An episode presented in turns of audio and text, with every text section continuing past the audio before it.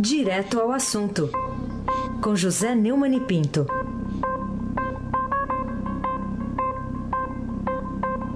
Com o nosso carnavalesco aqui de plantão, Neumani, bom dia. Alalaô, alaô, alaô. Bom dia, carnavalesco. Aizen Abaque. Sim. O craque. Bom dia, Moacir Biasi. Bom dia, Gustavo Lopes. Bom dia, Almirante Nelson seu pedalinho. É, o Almirante Nelson deve ter assistido o embalo da Mangueira ontem, né, Almirante? Bom dia, Clã Bonfim, Emanuel Alice Isadora. Bom dia, ouvinte da Rádio Eldorado 107.3 FM. Aí, sem abaque, o craque. Vamos começar falando da volta de Juan Guaidó à Venezuela, o...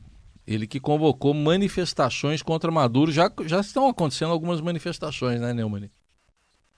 Rapaz, que multidão impressionante aquela em Caracas.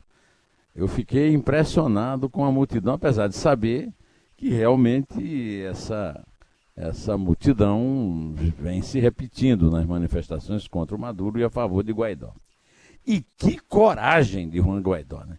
Juan Guaidó não voltou ali pela fronteira da Colômbia, pelas, é, pelas trilhas né, abertas pelos chamados coiotes ali para passagem da fronteira, não. Ele voltou durante o dia em voo comercial. Olha que exemplo. Em voo comercial e desceu no, no aeroporto de Maiquetia. Aliás, o aeroporto de Maiquetia, que é um aeroporto muito conhecido no mundo inteiro, foi apelidado pelo, pelas emissoras de televisão no Brasil de aeroporto principal. O que é, que é aeroporto principal? Né? É, eu conheço como aeroporto de Maiquetê, aliás, bastante longe de Caracas, e sempre se caracterizou por uma imensa favela é, que existe é, nos morros que fazem o vale da estrada que leva a Caracas. Né? O, o Guaidó falou para aquela multidão, vamos ouvir o que ele disse. Por favor, Almirante Nelson. La unión de todos, de todos los factores. No hay espacio nunca más para división hasta que logremos el objetivo. No solamente la elección libre, sino la democracia para siempre, la prosperidad para nuestra gente y las Fuerzas Armadas. ¿Qué más van a esperar? Ya vieron como casi 700 o más de 700 oficiales están del lado de la Constitución. Y por ahí hay unos cínicos diciendo que es poco. Pero quiero que escuchen una cifra. Es el 20% de los funcionarios del Táchira, por ejemplo. El 20%. Y sabemos que el 80% está a favor del cambio, lo sabemos, se han comunicado con nosotros, nos han hablado. ¿O por qué creen que estamos aquí el día de hoy? Convocou uma manifestação para o sábado, como você disse, Heisen, e como você ouviu é, no discurso dele, ele fala agora em democracia para sempre.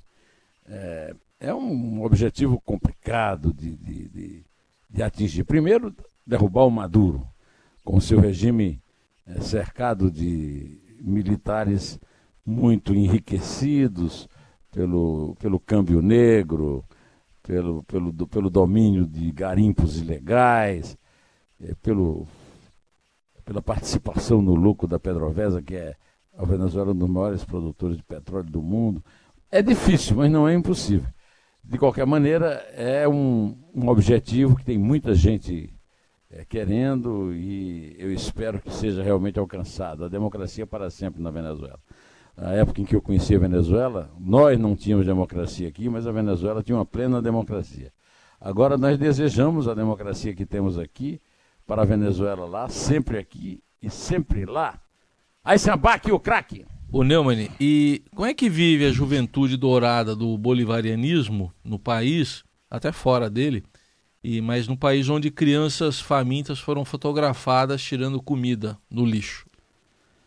É, o repórter Jorge Ramos, da Unavision, que é uma televisão uh, em espanhol nos Estados Unidos, foi preso pelo, pelos militares fiéis ao, ao Maduro, porque filmou e pôs no ar crianças comendo uh, e pegando a comida no lixo nas ruas de Caracas. Uh, essas crianças, ex-crianças, agora são adultos, né, que nós, sobre as quais nós vamos falar aqui, há muito tempo não vê nenhum lixo. Né? Ah, elas são lixo, mas elas não veem o lixo. Maria Gabriela Chaves, é, que é conhecida, era conhecida, era chamada pelo pai dela, Hugo Chaves, como heroína. É, a revista Forbes calcula em 4 bilhões em bancos europeus e americanos a sua fortuna. Na brilhante reportagem é, que o Estadão fez ontem, é, lá em Caracas, é, que foi feita pelo Cristiano Dias.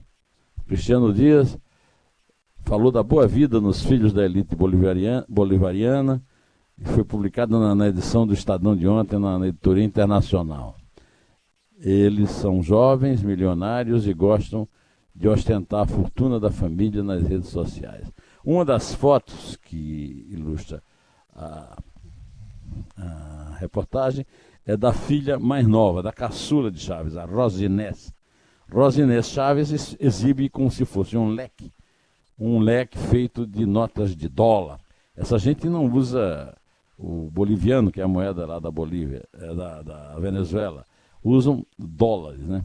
É o caso de Consuelo Cabello, filha de Diosdado Cabello, o famoso vice-presidente milionário, porque é é acusado, é, foi condenado por tráfico de drogas pela justiça americana.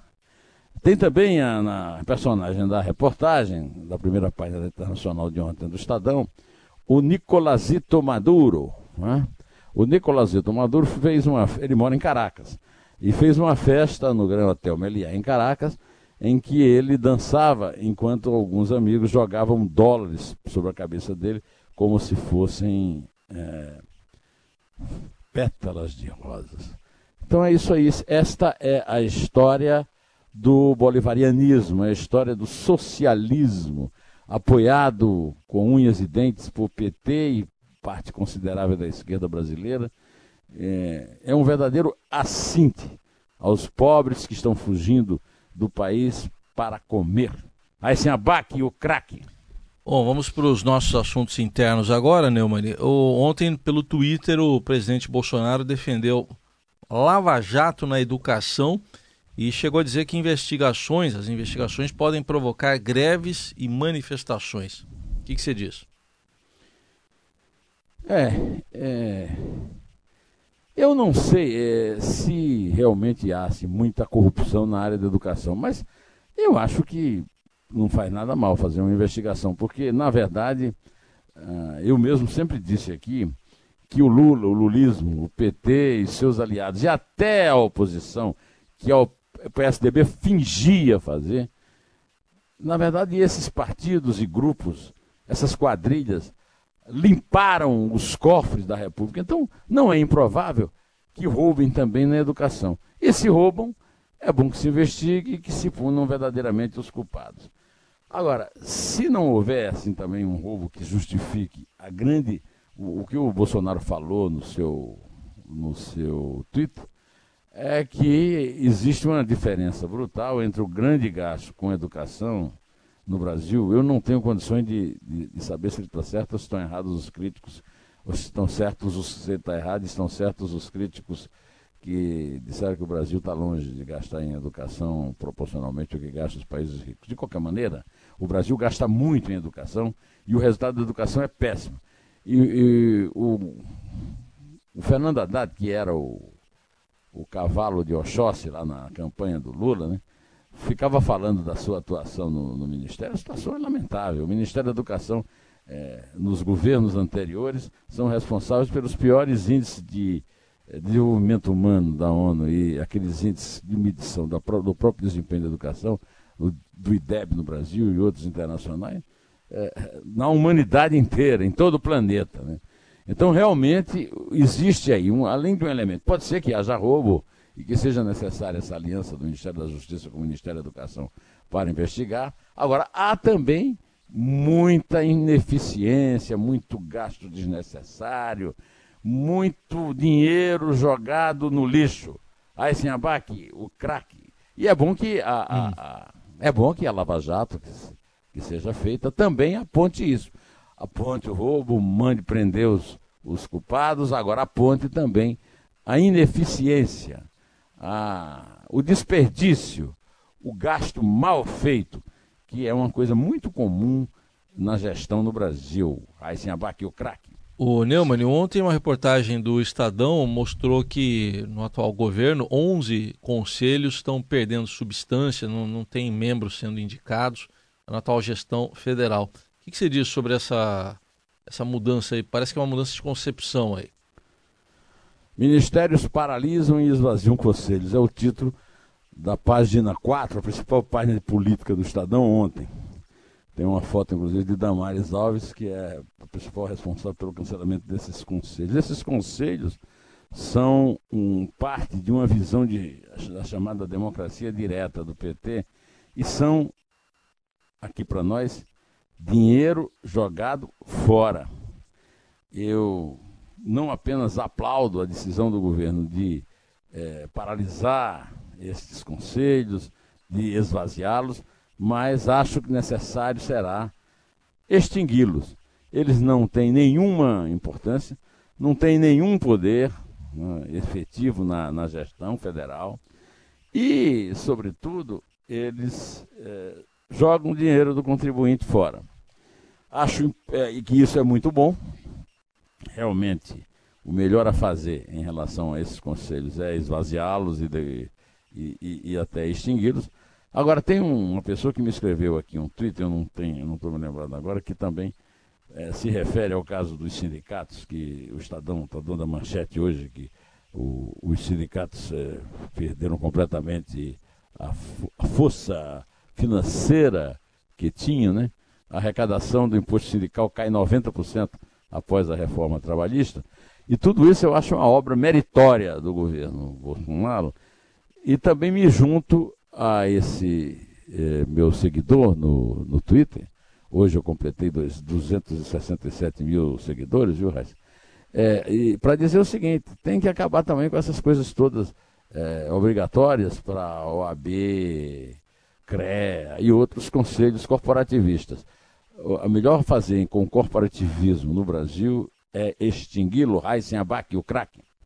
Tá certo. Neumann, o que dizer aí sobre uma espera de 13 anos do caseiro Francenildo Costa para ser indenizado pelos danos que sofreu lá quando ele denunciou, entre outros, Antônio Palocci.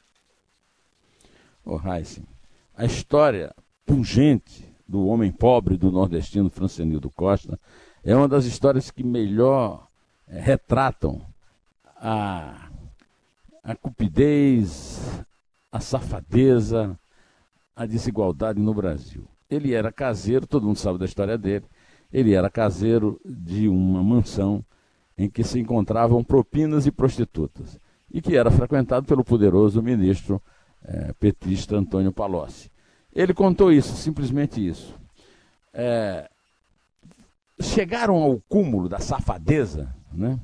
um repórter chamado Mateus Leitão, filho da Miriam Leitão e, e, do, e da revista Época, atendendo ao pai, que era assessor de imprensa do, do, do, do ministro Palocci, é, fez uma reportagem que ele te, o, o, rapaz teria recebido 38 mil é, reais na sua conta de um empresário. É, então se dizia que ele estava.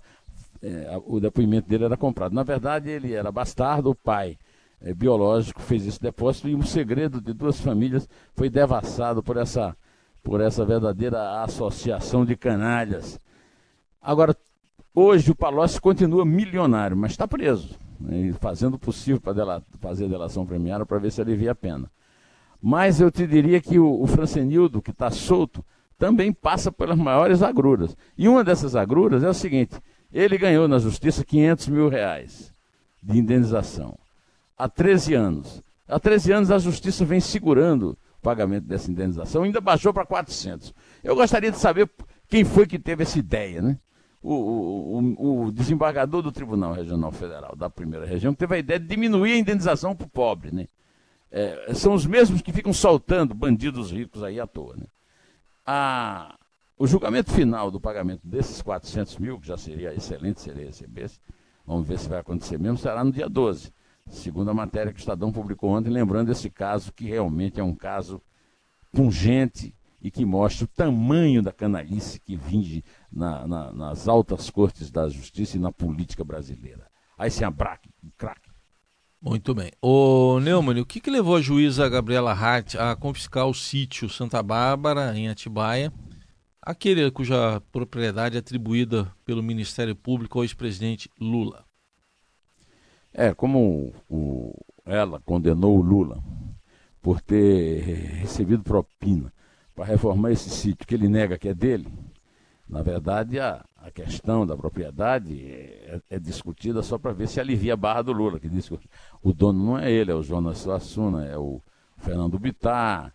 É, mas, seja dele ou não, a condenação é por causa da propina que ele recebeu da OAS da Odebrecht para reformar o sítio. Então, por causa disso, a juíza é, confiscou o sítio, Santa Bárbara, lá em Atibaia, e ele vai ser posto em, em asta pública, vai para leilão, né? Acho que é a consequência natural do processo pelo qual o seu, mesmo negando a propriedade, o seu proprietário, Luiz Inácio Lula da Silva. É mais uma notícia é, ruim para o Lula, para a esquerda e para o PT, Raíssen Abac, o craque. Neumann, ontem você falou um pouco já sobre a Vale, né, que mudou, está mudando de direção. A empresa que propiciou a morte de 300 pessoas, a gente contar aí os mortos e os desaparecidos, né? É. E também de um rio. E agora anuncia como prioridade do presidente provisório a comunicação com os acionistas. Que, que dizer disso? Primeiro é bom você lembrou aí é, a, o afastamento do Fábio Schwartzman o grande responsável pelo crime contra a humanidade cometido com o arrombamento da represa de rejeitos do córrego do Feijão, em Brumadinho, Minas Gerais, é provisório. É provisório. O Ministério Público pediu o afastamento dele, de toda a diretoria e de alguns executivos. Por enquanto, a Vale aceitou um afastamento provisório. Substituiu provisoriamente também por outro presidente, Eduardo de Sales Bartolomeu, que foi um executivo importante durante as gestões Roger Agnelli, é, Murilo Ferreira, sobre a qual houve o desastre, é, não o desastre, é, a tragédia, o crime da represa do Fundão em Mariana, e, por fim, do Fábio Schwartz. Agora, o que mais me chamou a atenção ao ler essa notícia no portal do Estadão é que a, de, a diretoria considera prioritário o prioritária a comunicação desse presidente provisório com os acionistas da empresa. Ou seja, o Reis, 300 pessoas são mortas, um rio é morto. E, e a empresa dá prioridade às explicações, pra, porque tão, já perdeu aí, sei lá, 20 e tantos por cento do seu valor patrimonial, para tentar salvar ainda um pouco do seu valor patrimonial. Isso aí dá bem ideia é, de que eu estava certo, estava até meio é, profético, quando eu fiz o título é, a respeito da nossa conversa de ontem, em que eu disse: a Vale não se emenda. A Vale, Raiz, não se emenda. Aí sem abaque o craque. E para a gente fechar, Neumann, o que, que você diz aí, o que, que você viu de interessante no blog do Estado da Arte, aqui no portal do Estadão, que abordou o filme do Wagner Moura sobre o Carlos Marighella? Olha, é, eu tenho um amigo, um rapaz bem mais jovem do que eu, mas eu posso dizer que é meu amigo de adolescência, pelo menos ele era adolescente comigo. Eu chamo Astia Brasília, e ele estuda literatura na Rússia, ele está fazendo um doutorado lá na Rússia. É, e, e, mora em Moscou. E ele tem, é, ele tem um, uma qualidade que eu não tenho. Ele é um, um, rato de arquivo, e não é rato que rói o arquivo, é um rato que lê os arquivos. E, e, e tem um grande uma grande virtude que eu também penso ter de ficar é, sempre iluminando as coisas pelo lado verdadeiro.